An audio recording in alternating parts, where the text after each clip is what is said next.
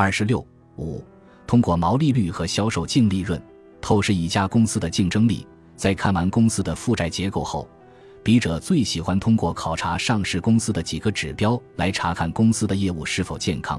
我们要知道，财报是用来排除公司的，是用来防雷的。以下几个指标可以帮助大家快速排雷。下面让我们一起来看看：一、存货与应收账款。一家公司最容易造假的就是存货，可以说，存货是最容易用来修饰利润的，但也绝对是投资者最容易忽视的项目。具体的操作步骤，也许看了这个图大家还是很懵。再给大家解释一下：利润等于收入、成本、费用、其他收支。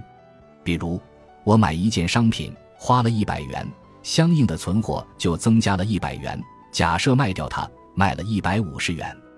那么这时就收了一百五十元的进账，忽略税金，这一百五十元，其中会有一百元记作成本，也就转到成本里面去了。利润就是一百五十减一百等于五十元，同时减掉一百元的存货。看到这里，聪明的你应该想到了，如果转成本的时候只转八十元，利润是不是就变成了一百五十减八十等于七十元？那只减掉八十元的存货，存货就会比正常多二十元。而真实的存货里面并没有这二十元钱的东西，所以存货高的企业一定要注意存货是不是有问题，公司的利润是不是真的。那我怎么知道存货是不是真的呢？一般来说，企业存货增高，对应着的营收、净利、应收账款都要增加。道理很简单，一般这几个数据同步增加的公司，就是经营业绩好、需要扩张产能的公司。那这些数据没有跟着涨，基本就是公司的产品出了问题，卖不出去。这个时候，通常做法是找出公司五年的存货、应收账款，看其走势，再算出公司五年的存货周转天数、应收账款周转天数。这两个指标各大股票软件一般都有，看走势。举个例子，下面两张图展示了一家叫做玲珑轮胎公司的存货与应收账款的相关情况。可以看出，它的存货应收账款是在逐年走高的，而它的存货周转天数却在下降，应收账款周转天数几乎没变化，说明这家公司的货卖得很好，存货走高是公司在扩张产能，而即使是扩了产能都供不应求，所以存货周转天数还在下降。这个指标意味着同样数量的货，多少天可以周转一次。那么公司现在需要的是加快产能扩张速度。仔细翻看玲珑轮胎的年报，能够发现，公司确实在修新的工厂以扩产。举了一个正面例子，对应我们当然要举一个反面例子，这就是前段时间爆雷的东阿阿胶。其实如果按笔者的方法去分析，你是可以提前避开爆雷风险的。看看东阿阿胶的存货、应收账款的增长，只能用夸张来形容。再看看公司的存货周转天数、应收账款周转天数，更是不健康。这些数据反映出了东阿阿胶的货卖不出去的现实情况。结合东阿阿胶近年来一直在提价的策略，可以发现，东阿阿胶一直在提价，产生了大量的副作用：存货高企，应收账款高企，两者周转情况变差。这样下去，迟早爆雷。因此，东阿阿胶疯狂的提价策略可能是错的。二，货币资金存贷双高。我们在上一小节里面讲了，好的公司的资产负债率要在一个合适的位置，不然步子迈得太大，杠杆加的太多，很容易出问题。正常来讲，缺钱的公司才会借钱，可有些公司你会发现，它一边账上有大笔现金、大笔存款，一边又借着很大数量的钱。这种情况我们叫存贷双高。一般来说，这样的公司财务造假的嫌疑非常高，需要远离。道理很简单，借钱是要付利息的。我自己有钱，为什么要付这么多的利息，大笔大笔的借？除非账上的钱是假的。如果你学习了这一小节，你是完全可以避开康美药业、乐视网这类股票的。下面我们以康美药业为例。给大家讲讲存贷双高。由于二零一八年年报康美已经进行了更正，我们再次举例，就用康美二零一八年半年报的数据。在二零一八年上半年，康美就借了高达一百二十四点五二亿元的短期借款，拥有九十亿元其他流动负债，还有一百三十二点七三亿元的应付债券。如果先不看公司账上记的现金，只看公司的负债结构，你会得出公司非常缺钱的结论。基本上能借款的渠道都用上了，就差质押股权了。再一看，其实股权也质押了，还是清仓式质押。在净利润只有四点七六亿元的情况下。利息支出高达七点九八亿元，利息费用比利润还高，这完全就是在为银行打工。看到这里，你应该会得出一个结论：公司非常差钱，财务状况十分糟糕。然后你会很惊喜的发现，公司账上居然有三百九十八点八五亿元的现金，公司应该不差钱。你自己本来就有这么多钱，为什么还以偿还高额利息为代价借这么多钱？甚至把股权都质押完了，除了这笔钱是假的，实在给不出任何合理的解释。像康美药业这种一边账上有巨额现金，一边不断的借钱发债的公司，我们见过的还有乐视网、宝千里。因此，大家以后看到账上有一堆钱还去借钱的公司，就要心生警惕。百分之九十的概率都是财务造假，那还有百分之十是什么情况呢？我们刚刚举了康美药业这个负面的例子，现在来举一个正面的例子。格力电器本身就是一家很有钱的公司，按照其二零一八年年报的记载，公司账上有一亿一百三十点八亿元的货币资金，十点一亿元可交易金融资产，二十二点二亿元的可供出售金融资产，一百七十一点一亿元的其他流动资产。可是公司的账上还有二百亿元左右的短期借款。按照我们前文所说的，这是存贷双高吗？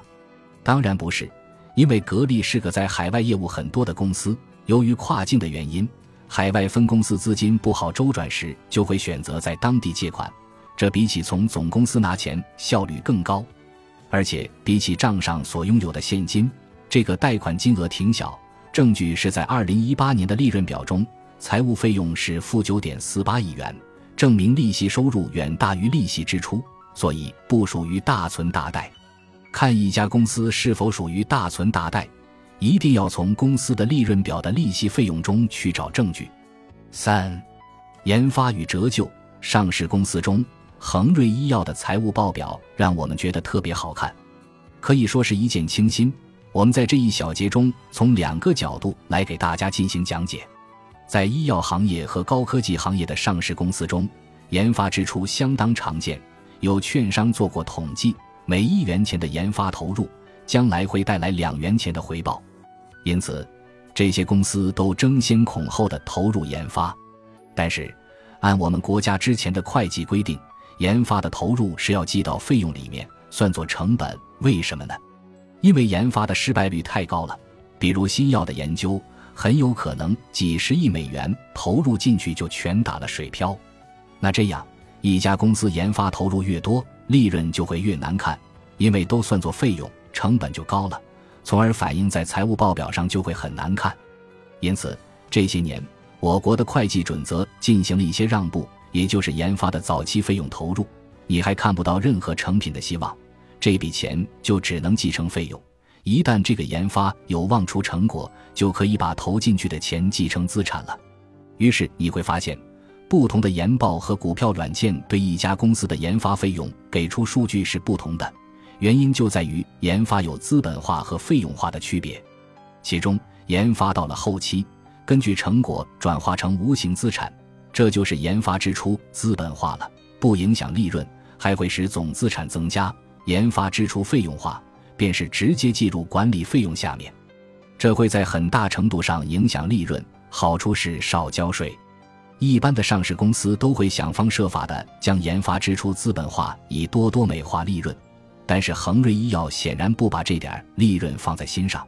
这么多年下来，恒瑞所有的研发费用全部费用化处理了。作为对比，我们拿上市公司信利泰举例，信利泰在二零一七年及以前。研发支出资本化的比例一直是百分之二十五左右，但是二零一八年这个比例提升到了百分之四十九点三二，总计投入研发资金八点零四亿元。而信利泰在二零一八年全年利润为十四点五八亿元，比二零一七年同期增长百分之零点四四。聪明的读者会发现，如果信利泰像往年一样把研发支出资本化率计为百分之二十五的话，其利润还要减少两亿元，变成十二点五八亿元。那么，二零一八年的利润相比于二零一七年实际上是下滑的。恒瑞医药另一个让笔者很欣赏的点在于固定资产折旧方面。我们分析了这么多上市公司，只有恒瑞是采用加速折旧法来计提折旧的。打个比方，我家买一辆车十万元，笃定可以用十年。一般的上市公司都用直线法摊销，也就是每年计提折旧一万元，每年影响一万元的利润。而恒瑞采用加速折旧法。这样会使得前几年的利润降低，但也有好处，就是少交税。在此，我们以近期很火的一家公司科大讯飞为例，给大家演示一下它是如何通过研发和折旧来调节利润的。科大讯飞在大家心中是一家怎样的公司呢？人工智能、语音识别还是高科技？是的，它也无愧于高科技公司的称号。二零一八年，公司研发投入十七点七亿元，具体情况见下表。但是，公司的研发投入资本化了百分之四十七点零二。一般来说，科技公司的研发投入资本化率都在百分之三十以内。聪明的读者都想到了：假设科大讯飞像上文恒瑞医药一样，将研发投入百分之百费用化，利润就要扣掉八点三亿元。二零一八年直接就亏损了。公司二零一八年利润为五亿元，即使用行业平均的百分之三十，那也要扣掉三亿元。如果说公司一年、两年这么做，可能由于当年一些原因影响了利润，需要调节一下，稳定股民情绪，无可厚非。但是公司年年资本化率都在百分之五十左右，这就有点说不过去了。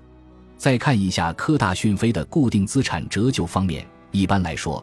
上市公司的房屋和建筑物的折旧年限在会计准则中五至四十年不等，如下表所示。而科大讯飞就直接采用了最多的折旧年限四零年，如下表所示。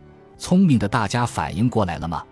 假设科大取个上市公司的平均折旧年限，如二十年，利润会要少不少的。那从这里怎么检验不好的公司呢？如果某一家公司突然变更会计政策或估计，如将固定资产折旧时间变长，或者比同行的其他公司长，那这家公司利润的水分自然就大。四，商誉与坏账准备。经历了二零一八年的股民一定对一个词深恶痛绝，那就是商誉。二零一八年年报季，上市公司纷纷交出最差成绩单，真的是一个比一个差。交出亏损成绩单的公司，背后的原因往往和经营无关，而是因为计提了各种减值准备，尤其是商誉减值准备。在此，我们先简单介绍一下什么是商誉。比如，很多上市公司在进行企业收购时，付出的价格往往都会高于合并中取得的对方可辨认净资产公允价值的份额，这中间的差额就是商誉。假设我们花三十亿元收购了一家可辨认净资产公允价值份额为十亿元的公司，那多出来的二十亿元就会作为商誉记在资产负债表上。可能有人会问了，为什么公司愿意多付这二十亿元呢？因为一家公司拥有的资源并不是财务报表能完全反映出来的。打个比方，一家医院之所以能赚钱，之所以能有病人过来。可不是冲着资产负债表上最值钱的那栋楼，而是医院里的医生、护士、药师等工作人员。但这些工作人员在会计里面是算作费用的，因为要给他们发工资。再打个比方，可口可乐最值钱的就是公司的牌子了，因为市面上可乐多种多样，不差味道一模一样的，但大家就是要选择喝可口可乐家的可乐。他的创始人自己都说。假如有一天公司所有厂房设备突然化为灰烬，只要他还有可口可乐这个品牌，半年后就能复制一个一模一样的出来。因此，大多数企业账面价值是完全不能反映出它的实际价值的。